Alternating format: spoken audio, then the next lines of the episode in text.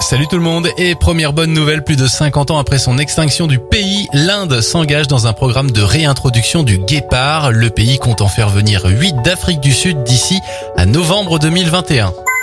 Bonne nouvelle maintenant, le fabricant de bottes Aigle a décidé de relocaliser la production d'un modèle phare dans son usine française. C'est 80 nouvelles embauches qui sont prévues dans les deux ans à venir.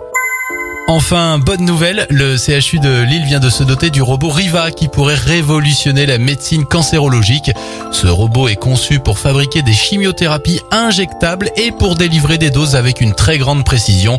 Grâce à cette première européenne, le temps d'attente des patients serait réduit de 50%. Bravo c'était votre journal des bonnes nouvelles. Vous pouvez le retrouver maintenant en replay sur notre site internet et notre application Radioscoop.